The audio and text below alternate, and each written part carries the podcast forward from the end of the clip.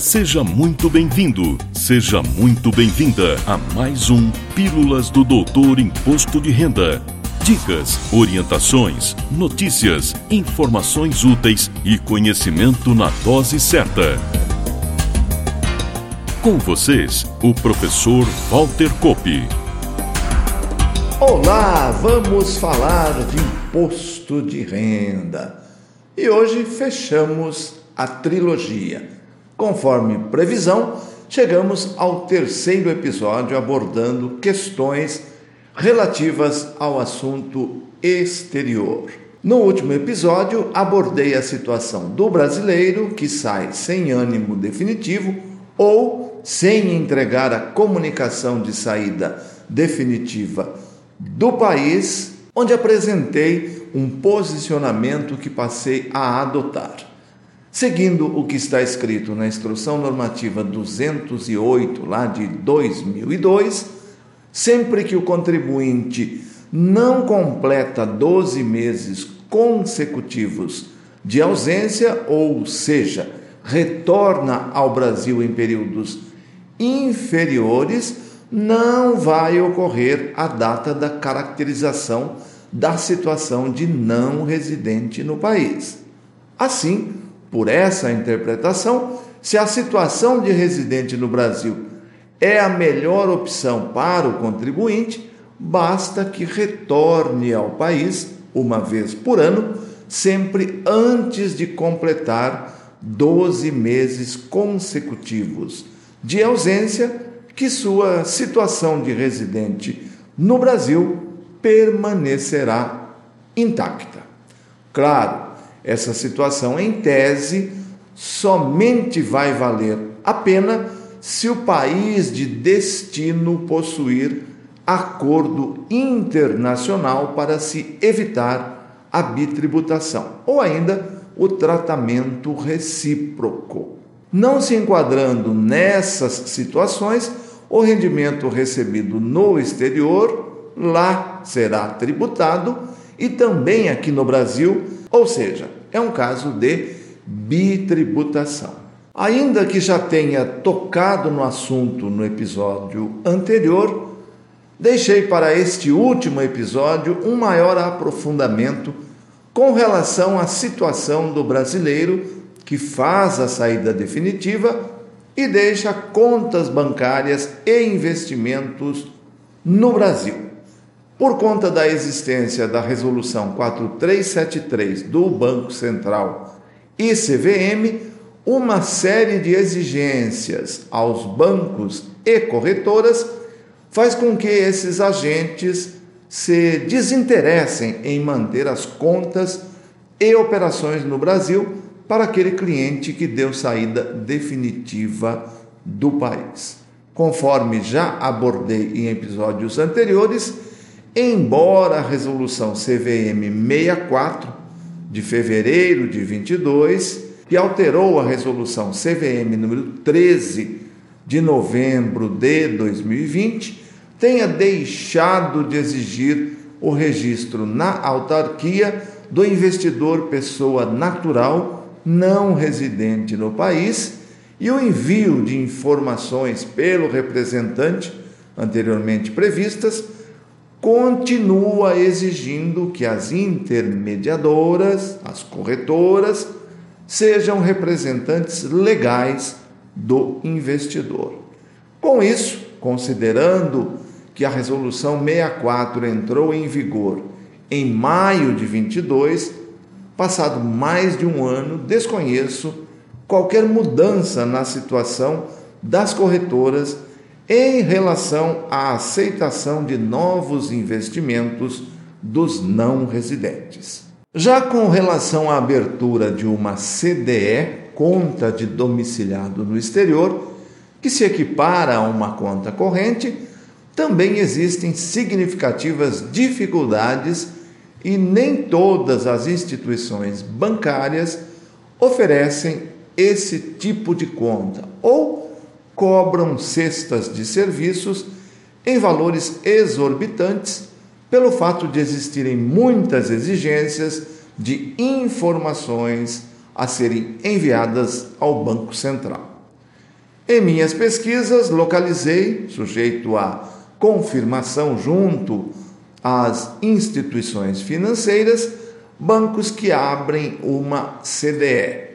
Destaco o Banco Rendimento, Banco Santander e BTG Pactual. Como a CDE é uma conta em que suas movimentações geram operações de câmbio e o novo marco cambial entrou em vigor em 30 de dezembro de 2022, espera-se alguma simplificação muito em breve. Por enquanto, as dificuldades em o não residente manter uma conta corrente aqui no Brasil continuam. E para fechar o assunto, coloco duas situações de pendências de não residentes e suas respectivas soluções. A primeira é para aquele contribuinte que saiu do país há mais de cinco anos, está com o seu CPF regular, permanece no exterior e precisa regularizar sua situação de residência.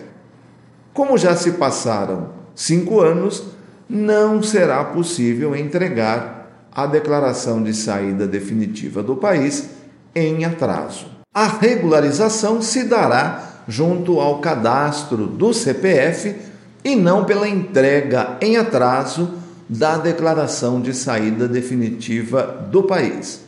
E é importante que, na forma do disposto no parágrafo 2 do artigo 3 da Instrução Normativa SRF número 202, de 27 de setembro de 2002, as fontes pagadoras sejam comunicadas da situação de não residência.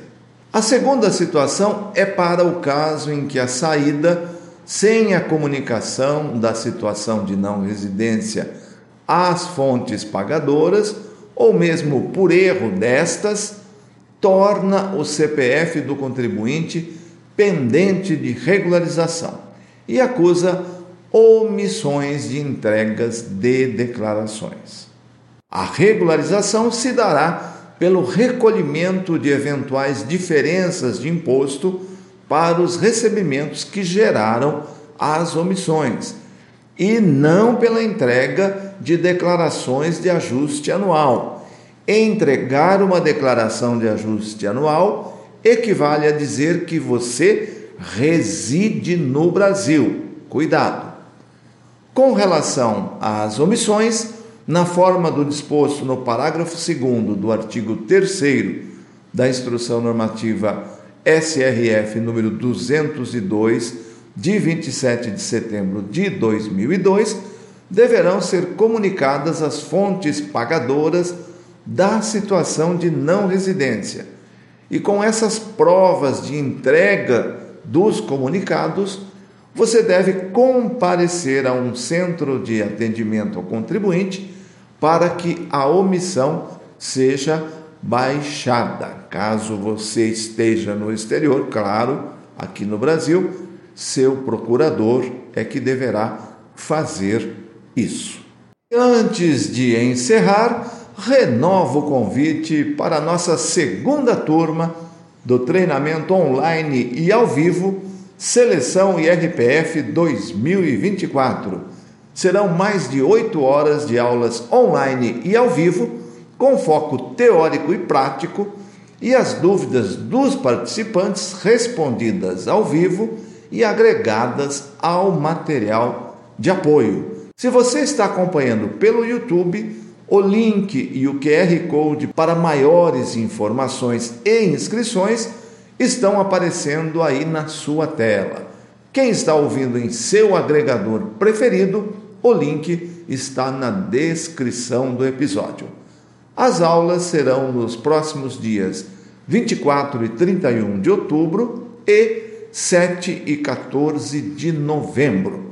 Vagas limitadas. Corra e garanta a sua. Lembrando que todos os associados, sindicalizados e clientes das entidades e empresas parceiras tem 30% de desconto.